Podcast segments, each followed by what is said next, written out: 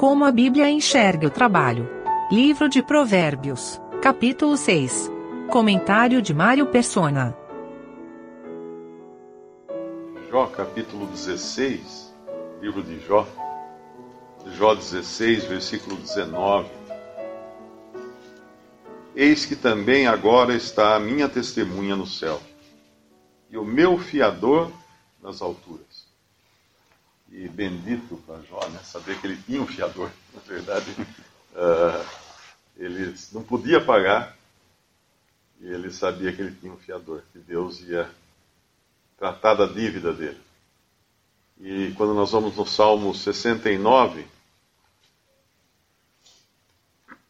versículo 4, aqueles que me aborrecem sem causa são mais do que os cabelos da minha cabeça.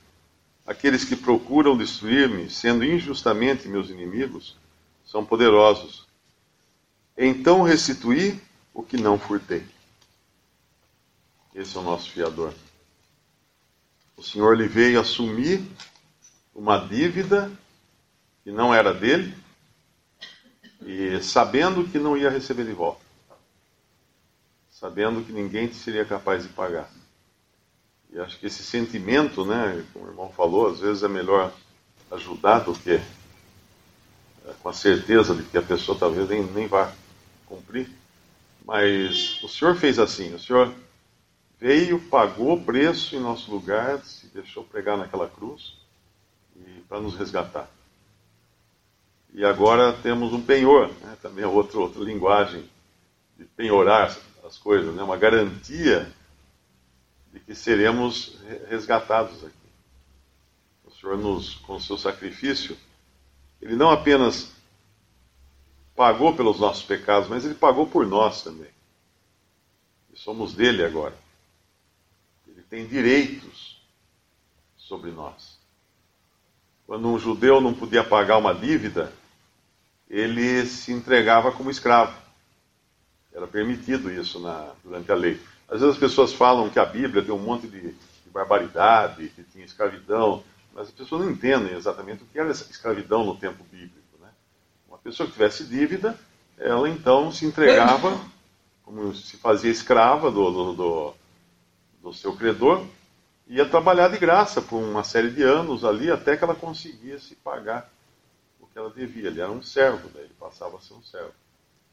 E, e o Senhor Jesus, quando quando ele foi.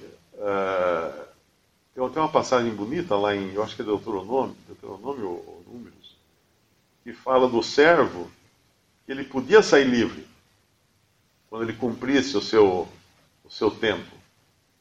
Uh, mas aí, se ele quisesse, por amor da sua esposa, ele não saía. Ele pegava e deixava pregar né, a sua orelha, parece que era assim, na, no batente da porta mostrando assim que ele ia ficar, por amor de sua esposa. Essa é mais uma, uma figura também do Senhor, assumindo não só a nossa dívida, mas permanecendo, se, se deixando pregar naquela cruz por amor da sua, da sua esposa, a igreja. A exortação do trabalho aqui, ela tem uma, ela tem uma função importante, né? Porque quando Deus criou o mundo, eh, no sétimo dia, Deus descansou. Então, o descanso é algo que Deus, eh, que Deus fez.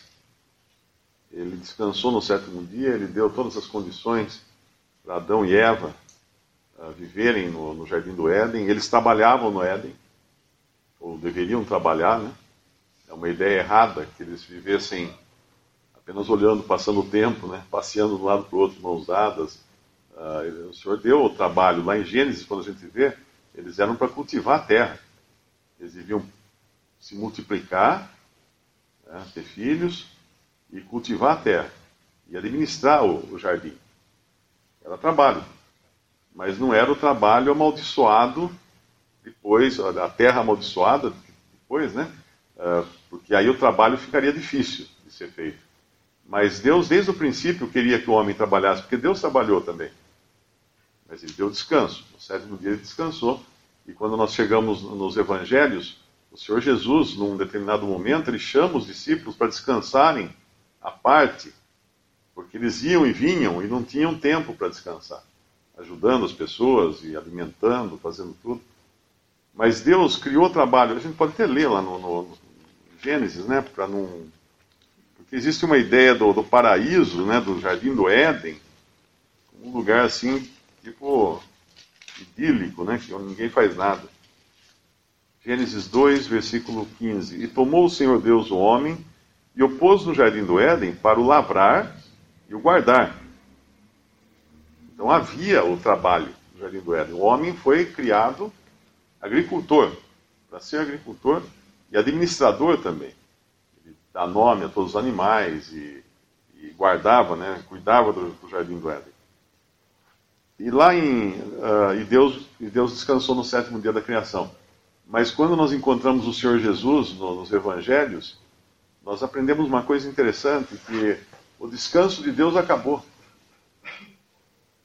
Ele fala: Meu pai trabalha até agora, e eu também.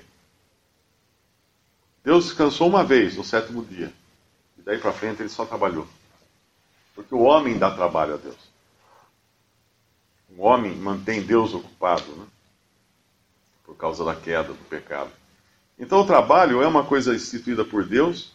Eh, Deus trabalha até agora. E por que nós não, né? Porque seria diferente conosco.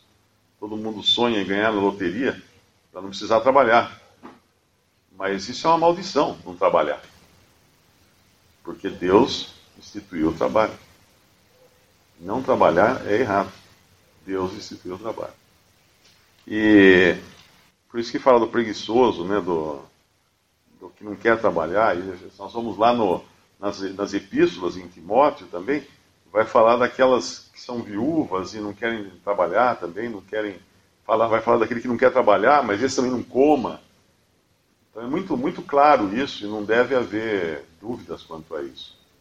Lugar que Deus instituiu para o homem é de lugar de trabalho. Claro que o trabalho varia, né? Tipo de, tem trabalho com cerebral, tem trabalho com as mãos, diferentes tipos de trabalho, mas é trabalho. Negociar até que eu venha, né? Lucas 10, 13. O Senhor admoestou seus discípulos esse negociar aí tem um sentido de trabalho também, eu creio. Acho que eu falei o versículo errado. 19, 13. Eu não sei se outra versão diz outra palavra aí, mas... E chamando dez servos seus, deu-lhes dez minas, dizendo-lhes: negociai até que eu venha. É no sentido de trabalho, porque quando ele volta, ele quer o resultado desse dessa negociação, né, desse, investimento que eles iam fazer.